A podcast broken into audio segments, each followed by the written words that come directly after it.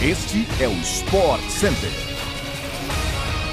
Olá, fãs de esportes, estamos chegando com mais um episódio do podcast do Sport Center, a primeira edição desta sexta-feira. Aqui quem está falando é o Bruno Vicari e na tarde de hoje a gente também vai ter a nossa tradicional edição extra que reúne o principal da programação esportiva deste final de semana. Já dou bom dia e boas-vindas para minha companheira Gláucia Santiago. Tudo bem, Gláucia? Tudo bem, Bruno. Um beijo para você, beijo para quem está conosco. Fazia tempo que a gente não se encontrava aqui no nosso podcast, não é verdade? É verdade.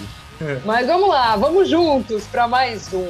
Turma, ligados também aí, porque tem Sport Center pela ESPN no Star Plus. Hoje são quatro edições ao vivo: 11 da manhã, 4 da tarde, 9 e 11 da noite. E também não se esqueça de seguir o nosso programa no seu agregador favorito de podcasts para não perder nada. Então partiu! Vamos embora para mais uma edição do seu podcast do Sport Center.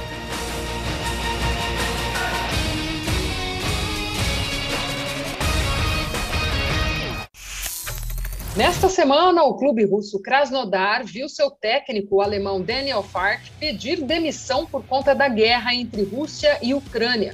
Antes mesmo de estrear no comando da equipe, o treinador deixou o time ao lado de três auxiliares.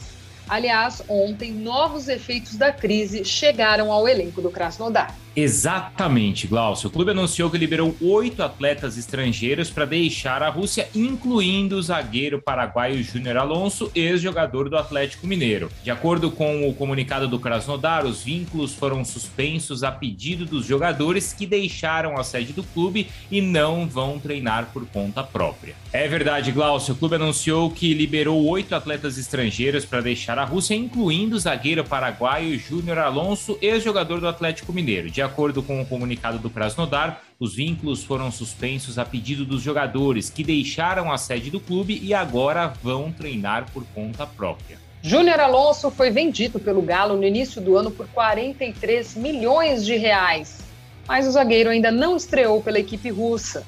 Sua primeira partida seria contra o Lokomotiv Moscou no último dia 27 de fevereiro, mas o jogo foi adiado depois da invasão russa na Ucrânia.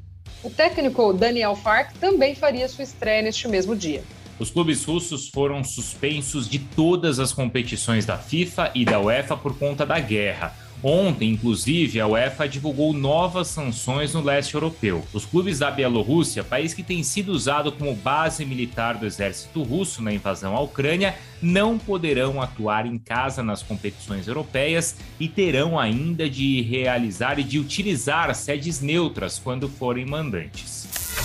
O New Orleans Pelicans, atualmente na décima colocação da Conferência Oeste e lutando por uma vaga no play-in da NBA, divulgou ontem novas atualizações sobre a lesão de Zion Williamson. O atleta e a ala pivô do Pelicans ainda não jogou nessa temporada por conta de uma fratura no seu pé direito. A lesão aconteceu antes mesmo da pré-temporada e, de acordo com o comunicado do time ontem, imagens recentes mostraram uma melhora da cicatrização óssea do quinto metatarso. Segundo os Pelicans, o jogador irá progredir gradualmente para exercícios de levantamento de peso e outras atividades de basquete. Um prazo de retorno, no entanto, ainda é descartado pelo time de New Orleans, que não deve contar com o calouro do ano de 19 e 20 até o final da atual temporada.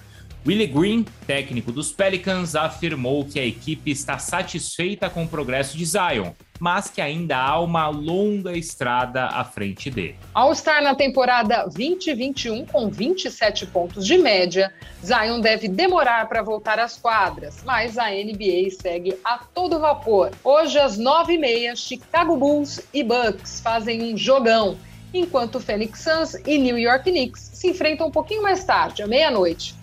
Tudo isso ao vivo pela ESPN no Star Plus.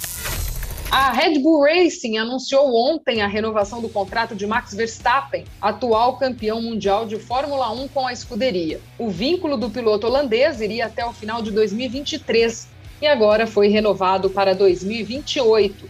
Um total de sete anos de contrato a partir desta temporada. O vínculo assinado por Verstappen também garante que o piloto estará presente na Red Bull nos três primeiros anos do novo ciclo de motores que começa na temporada de 2026. Além disso, especula-se que o novo salário do holandês estaria na casa dos 50 milhões de euros por temporada, de acordo com o jornal holandês The Telegraph.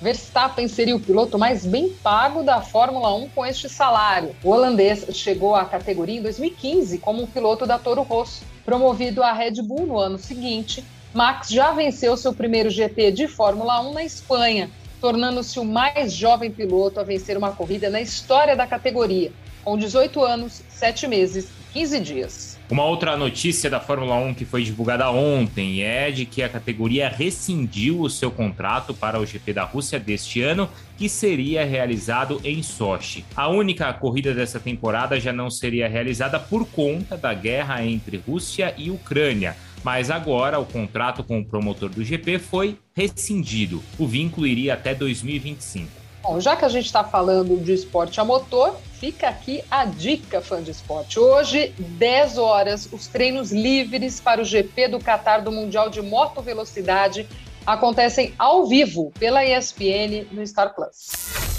O ex-treinador do Barcelona, Ronald Koeman, quebrou o silêncio após ser demitido do clube em outubro do ano passado. O técnico holandês deu entrevista ao jornal Algemeen Dagblad e disparou duras críticas ao atual presidente do time culé Juan Laporta. Segundo Coman, Laporta disse mil vezes que Xavi não seria seu treinador pela falta de experiência. O ex-técnico do Barcelona, que passou um pouco mais de uma temporada na Catalunha, também disse que não o deram o tempo que deram a Xavi e que isso ainda lhe dói. Coman afirmou que estava trabalhando com muitos jogadores machucados, como Pedri e Dembélé. Depois de dois anos como treinador da seleção holandesa, Coman chegou ao Camp Nou em 2020. Além de um título da Copa do Rei, temporada 2021, foram 63 partidas com 37 vitórias, 11 empates e 15 derrotas. O holandês deixou o clube após uma sequência de resultados ruins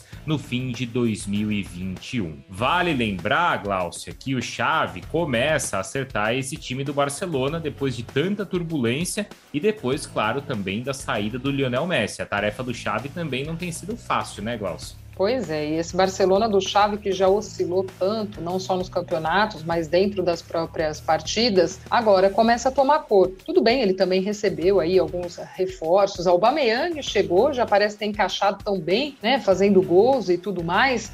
Mas a missão dele também não era das mais fáceis, não. Tudo bem que o Xavi também tem a sua identificação com o Barça, conhece bem o clube, também o vestiário, talvez isso tenha ajudado um pouquinho e segurado um pouco os ânimos por lá também, para que ele pudesse começar esse trabalho e aí aos poucos e dando nome a esse Barcelona. É aquela coisa, né, Glaucio? O Coman também tinha a história dele no Barcelona, mas talvez uma história não tão recente quanto a do Xavi, então talvez Sim com menor identificação com essa do atual técnico que começa a encaixar o time, como a gente destacou.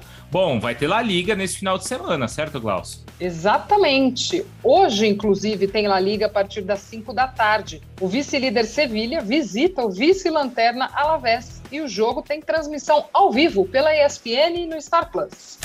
Chegamos ao fim de mais uma edição do nosso podcast do Sport Center. Hoje à tarde tem aquela edição extra com tudo que há de melhor no fim de semana esportivo no Brasil e no mundo. Bruno Vicari, beijo grande para você, amigo. Até a próxima. Valeu, Glaucio. Até logo mais, então. Eu estarei às 11 da manhã no Sport Center lá na ESPN Brasil, também pelo Star Plus, claro, e volto na edição extra da tarde de hoje. Até mais, Glaucio. Bom final de semana. Valeu, a gente se encontra.